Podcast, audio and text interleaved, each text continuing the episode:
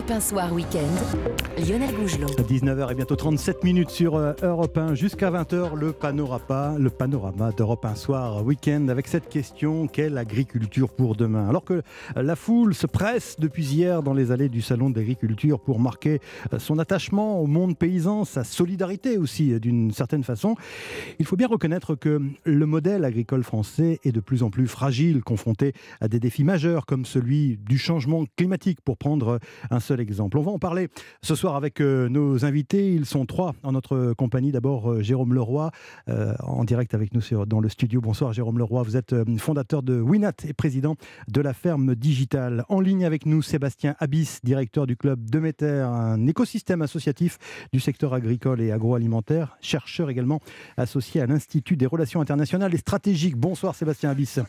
En ligne également avec nous, Alix Roumaniac, président de Predict Service. C'est un observatoire du changement climatique. Merci d'être euh, sur Europe 1 avec nous ce soir. Mais euh, d'abord, pour bien cadrer notre discussion, Capucine Patouillet, bonsoir. Bonsoir Lionel. Il faut rappeler l'état des lieux de l'agriculture française. Et oui, lors du dernier recensement agricole en 2020, il y avait selon l'INSEE 416 436 exploitations agricoles sur le territoire national. Entrepreneurs de travaux agricoles, oui, mais aussi des exploitants forestiers, des patrons pêcheurs ou des aquaculteurs. Et alors que la taille des exploitations a augmenté en 40 ans, la part des agriculteurs exploitants a, elle, diminué, puisqu'on comptait 1 600 000 personnes en 1982, 7,2% de la population active. Il ne représente aujourd'hui qu'un et demi Chaque année depuis 2010, on perdrait 1% des effectifs d'emploi, car la population agricole est vieillissante. En 2020, 25% d'entre eux avaient plus de 60 ans. Potentiellement, plus de 90 000 exploitants sont à renouveler dans les prochaines années. 26% des, des effectifs sont par ailleurs des femmes, la profession qui tend à se féminiser progressivement dans les années à venir, puisque selon les chiffres de la MSA, 40% des jeunes installés en 2020 sont des femmes. Enfin, selon le dernier recensement INSEE, 69% des exploitants, les trois quarts de la profession n'emploient aucun salarié. Et si tel est le cas, ils ne sont que très peu par exploitation. 53% n'emploient qu'un seul salarié, 33% entre 2 et 4, et seulement 5% des exploitants emploient plus de 10 personnes. Merci Capucine Patouillet. Euh, le sujet d'actualité qui a marqué le début de ce salon de l'agriculture, c'est euh, l'enjeu du changement climatique avec euh, une nouvelle sécheresse qui s'annonce pour l'été prochain et l'obligation d'une sobriété de l'eau, comme l'a dit euh, hier euh, Emmanuel Macron. Euh, ma première question sera pour vous, Alix Romagnac, si vous le voulez bien. Je rappelle que vous êtes président de Predict Service, un observatoire du changement climatique. Qu'est-ce que cela va supposer pour le monde agricole, cette menace de sécheresse, cette menace de manque d'eau pour les années à venir? Alors, effectivement, on l'a vu, l'année 2022 a été très particulière. En fait, je pense que c'est une année de, référence pour euh, bien marquer ce qu'est le dérèglement climatique. Il faut arrêter d'en parler au futur. On y est dedans. Mhm. Euh, l'augmentation des, canicules, des, sécheresses, euh, tous les rapports, que ce soit le rapport du GIEC, le rapport DRIAS de Météo France, indiquent que cette année 2022, qui nous a paru comme exceptionnelle, risquait de, devenir la norme dans, dans 10 ou 20 ans. Et cette, cette année-là et les conséquences qu'elle a eues en termes d'incendie, de sécheresse, de, problématiques de, gestion de la ressource, euh, nous obligent à, accélérer la réflexion sur l'adaptation. Euh, comment euh, devons-nous adapter nos comportements Comment devons-nous adapter, y compris donc l'agriculture, à ces événements qui vont devenir de plus en plus fréquents Alors, est-ce qu'il va falloir, par exemple, développer des, équipements de réserve d'eau et des, fameuses bassines qui font bien souvent l'actualité du fait des protestations des mouvements écologistes? Il n'y a pas de, réponse simple à un sujet qui est, compliqué. Hein.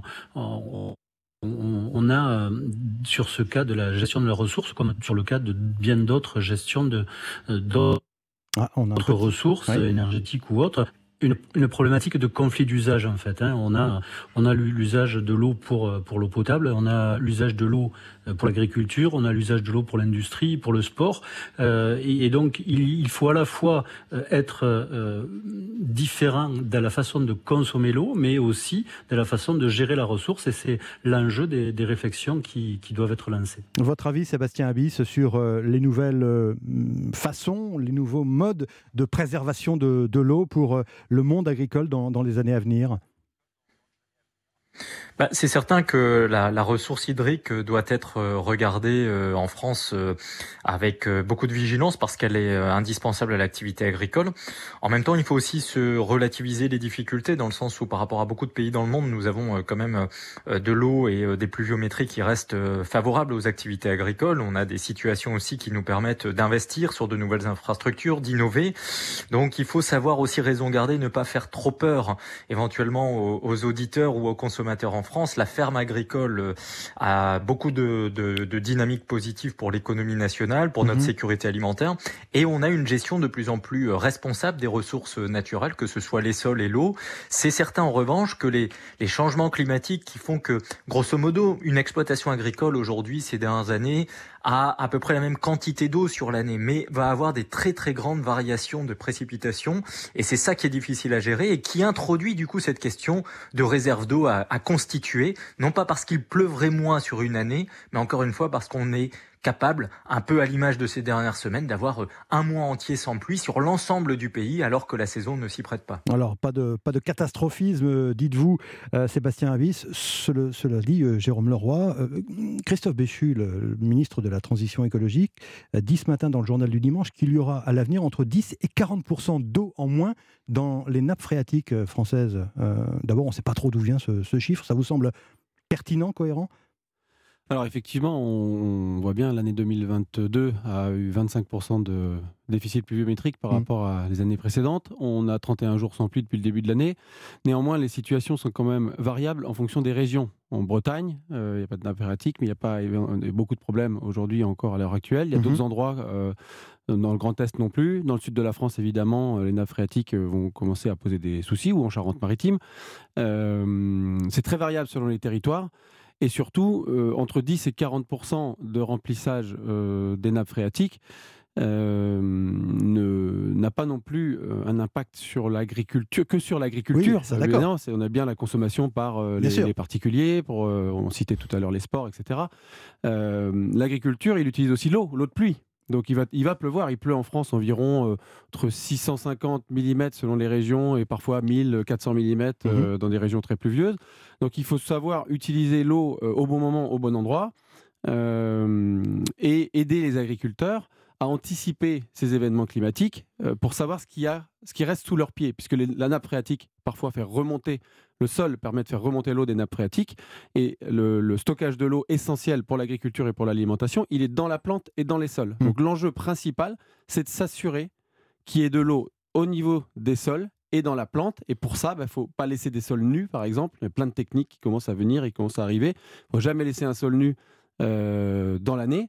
Ça permet de stocker cette eau qui ensuite sera redistribuée pas trop loin dans le territoire en termes de précipitations. Sébastien Avis, est-ce que ça veut dire aussi qu'en fonction des, régions, en fonction euh, bah, justement des, euh, des comment dirais-je, des, manques d'eau dans, certaines régions, il va falloir pour certains secteurs de, de l'agriculture réfléchir à, adapter finalement les variétés cultivées? Oui, complètement. Et comme ça vient d'être dit, en fait, il y a des dynamiques de transition qui sont euh, extrêmement euh, intéressantes, qui montrent que, le secteur agricole, en fait, euh, n'est pas statique en aucun cas. L'agriculture de conservation des sols, par exemple, permet justement à la fois de régénérer davantage la dynamique foncière agricole, mais aussi sur cette problématique hydrique. Ce qui est important, c'est que le climat changeant, ce climat nous impose, en France comme partout sur la planète, à réfléchir à quelles cultures sont possible euh, dans la durée. Et c'est vrai que la France agricole de, de ce début de décennie 2020 doit réfléchir dès maintenant à l'agriculture de 2050. C'est-à-dire que si on veut développer des cultures, les mettre en œuvre, euh, développer des, des, des, variétés qui soient adaptées au contexte climatique de demain et d'avoir une carte agricole de 2050 en France qui reste compétitive comme elle l'est aujourd'hui, mhm. nous avons besoin d'y réfléchir maintenant pour une mise en œuvre qui va se faire sur plusieurs années parce que la, le, la société doit comprendre que le monde agricole, c'est le temps très long. C'est le temps très long dans une société très court-termiste. Le temps agricole du temps long, ça veut dire dès maintenant avoir de bonnes réflexions et des décisions qui vont nous engager sur des, sur des chemins à 20 à 30 ans. Est-ce que vous pouvez nous donner un exemple d'adaptation qui pourrait être envisagé pour que nos auditeurs comprennent bien?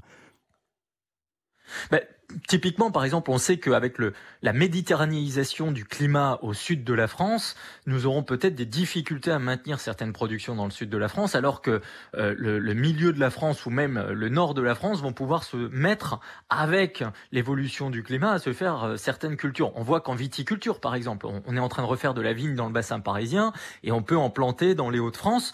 Et tout ça doit s'inscrire non pas dans une logique de euh, remplacement de ce qui se fait ailleurs, mais de préparation à faire aussi bien qu'aujourd'hui et d'avoir des complémentarités régionales, ce que le climat va devoir euh, aussi imposer. C'est-à-dire que le changement climatique, à mes yeux, augmente les interdépendances les interdépendances entre les territoires au niveau français, les interdépendances au niveau européen ou même mondial, parce que on va avoir des variations d'une année à l'autre qui font que les solidarités, les échanges vont être importants, mais par ailleurs parce qu'aujourd'hui on a peut-être des productions qui ne seront plus possibles euh, dans 30 ans dans certaines régions de France, alors que les consommations vont rester au rendez-vous. Donc il va falloir pouvoir les faire ailleurs et avoir les techniques mmh. et les outils appropriés pour continuer à fournir cette sécurité alimentaire qui nous est chère. Jérôme Leroy, est-ce que les agriculteurs sont prêts à cette, euh, à cette révolution, quoi, finalement alors oui, les agriculteurs euh, innovent euh, depuis déjà des centaines et des milliers d'années.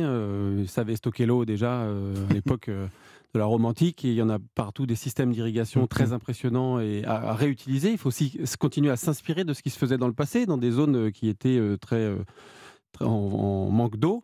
Euh, les agriculteurs ont plutôt une mentalité à, essayer de se projeter dans les 10 ou 20 prochaines années, puisqu'ils veulent transmettre euh, pour une bonne partie leur ferme, leur exploitation. On va en parler construit, question, Tout ce qu'ils ont construit pendant 20, euh, 30 ou 40 ans lors d'une carrière. On constate que le niveau, en fonction des cultures, des types de cultures qui ont rencontré ou pas le changement climatique dans les 20 dernières années, en grande culture, en arboriculture ou en viticulture, ou en viticulture, les épisodes de gel se répètent avec des épisodes de plus en plus intenses, de plus en plus fréquents. Euh, avant, les agriculteurs avaient des repères. Le grand-père faisait ainsi, le père le, faisait ainsi.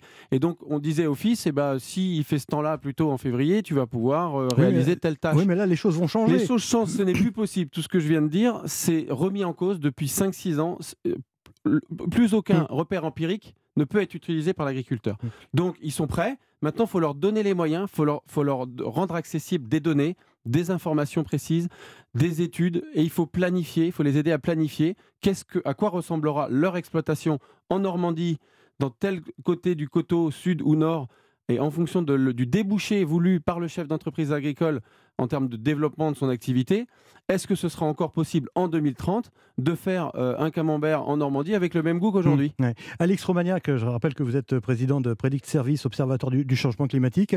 Euh, c'est comment c'est justement le, changement climatique qui va euh, dessiner l'agriculture de demain? Comme on le, disait et comme on l'a répété à, plusieurs occasions, on sait que face à ce dérèglement climatique, il y a deux actions, qui est l'action d'atténuation et l'action d'adaptation. Et en, concernant l'agriculture, c'est vraiment le sujet qui est, essentiel. Et euh, on, le citait tout à l'heure, hein, 2019 euh, en France, une très grosse canicule avec des conséquences euh, sur le sud de la France, sur l'hydriculture et l'arboriculture très importantes.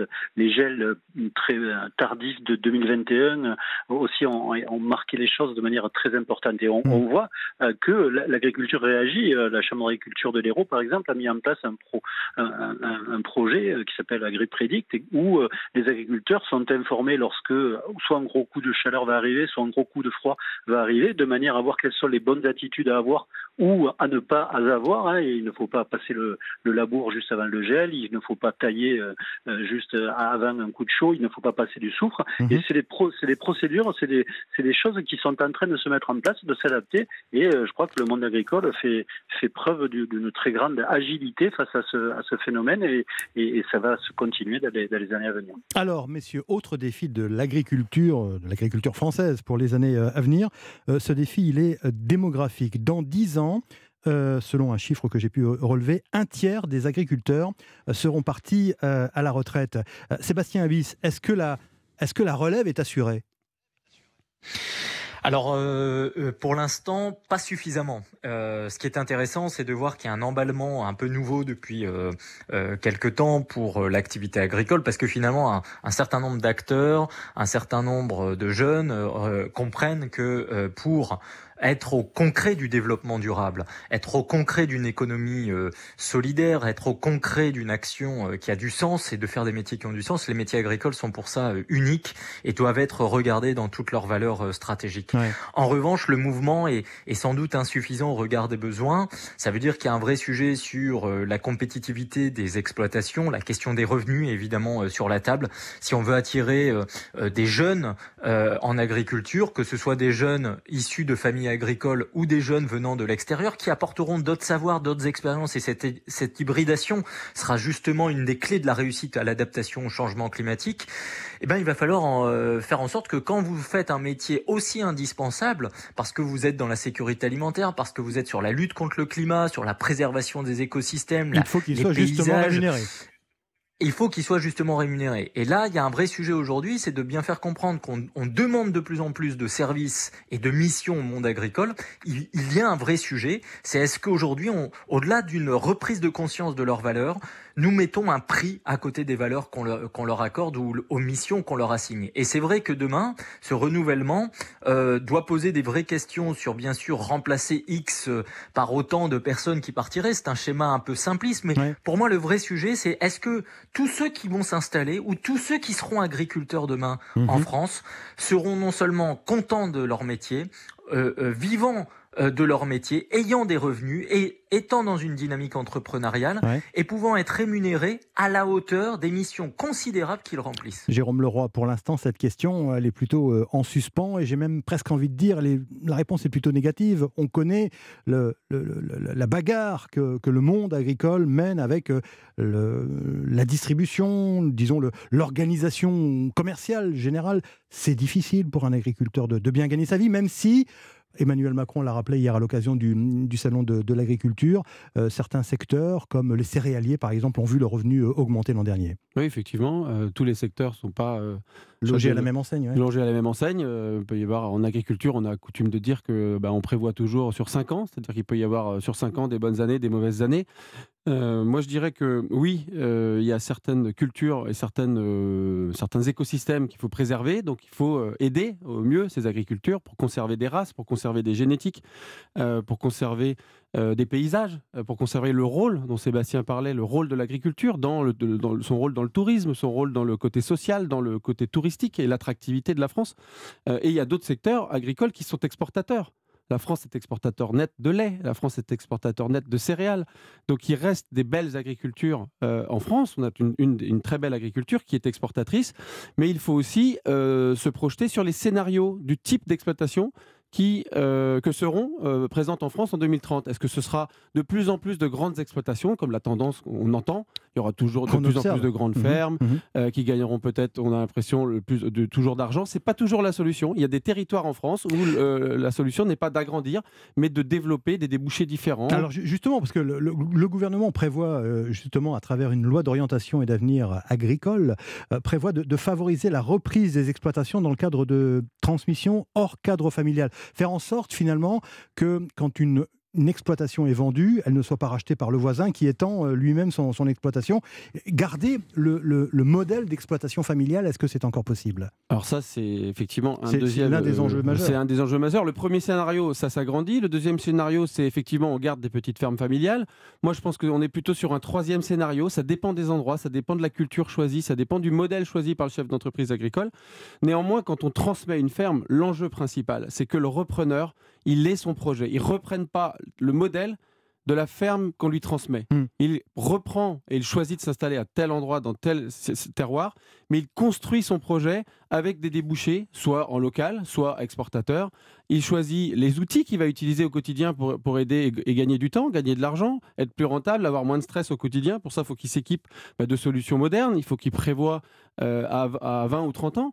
Et euh, l'enjeu, il est surtout sur l'attractivité et ensuite, quand le sujet de l'attractivité est réglé, il faut que les projets agricoles viables euh, soit adapté mmh. au territoire, lié aux débouchés et aux attentes des consommateurs. Alors, le, cette question d'attractivité, Alix Romagnac, elle dépend aussi peut-être euh, des, des, contraintes que l'on impose aux agriculteurs, aux exploitants, notamment euh, les contraintes vertes, les contraintes liées à, à l'environnement. Est-ce que ça, ça freine également le, le développement de, de alors peut-être pas de, de l'agriculture, mais en tout cas, est-ce que ça, ça empêche finalement le, le monde agricole de véritablement se, se développer? Je crois que, on, le disait tout à l'heure, hein, parce que que ce soit sur le sujet des bassines, que ce soit sur tous les autres sujets, on a malheureusement euh, trop euh, l'habitude de, de, de, discuter en, en, opposition et pas en compréhension euh, mutuelle. Ouais. Et aujourd'hui, l'enjeu que l'on a face à nous, il ne doit pas être stressant, il doit être enthousiasmant. On, doit, on a fabriqué une, une société sur le plan environnemental, sur le plan de l'agriculture, sur le plan de la consommation, qui doit faire permettre de, contourner cette grosse problématique qui est le dérèglement climatique et, on doit y aller avec enthousiasme et en s'écoutant les uns les autres. Et, je crois que le, verre n'est pas une contrainte, le verre peut être une opportunité. La seule chose, il ne faut pas que les discussions soient des, oppositions fermées, mais on doit chercher des solutions ensemble et je crois que les agriculteurs vivent dans la nature, ils connaissent bien la nature et, si on met en place des, réglementations, des organisations qui permettent de, faire le travail, ils vont le faire en respectant la nature vert. Il faut aussi que les, les normes soient les mêmes pour tout le monde, notamment au niveau euh, européen, parce que c'est peut-être pas franchement toujours le cas. C'est un sujet euh, très, très important. On, a vu qu'on a eu des, des, grosses euh, manifestations en France sur la problématique des, des herbicides. Si euh, la France prenait une, une décision unilatérale d'interdire un certain nombre de choses uniquement en France, ça n'empêche pas les, les, produits venant d'autres pays de venir sur le territoire français. Donc mmh. ça ne réglerait pas la problématique de la santé publique en France. Par contre, ça mettrait à genoux notre agriculture. C'est un sujet aussi où ces réflexions et ces, toutes ces discussions doivent être prise en compte. Et, encore une fois, je crois qu'il faut, qu'il faut s'écouter et, on a quelque chose d'enthousiasmant à, bâtir et il faut le faire avec, avec beaucoup d'envie. Je voudrais qu'on qu évoque également euh, rapidement, il nous reste quelques minutes seulement, les, les, nouvelles pratiques et les nouvelles technologies, Jérôme Leroy. Euh, J'ai lu cette citation du sociologue euh, Jean Viard qui estime que l'agriculture de demain, elle sera connectée et écologique. Ça veut dire quoi euh, concrètement, Jérôme Leroy?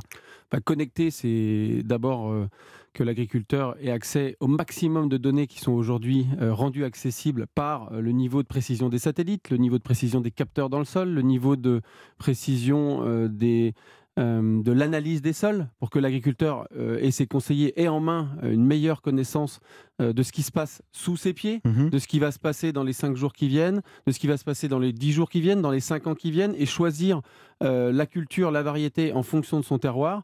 Ça, c'est un, des premiers, un des premiers éléments, aider l'agriculteur à anticiper et, euh, et, du coup, l'important pour l'agriculteur, euh, c'est de pouvoir euh, avoir le maximum d'outils. Alors ça, c'est connecté. Et ensuite, écologique, c'est parce que, comme le disait Sébastien tout à l'heure, les jeunes générations qui créent des nouvelles technologies, qui viennent dans l'agriculture, hors cadre familial, par exemple, en agriculture, ils veulent, mmh.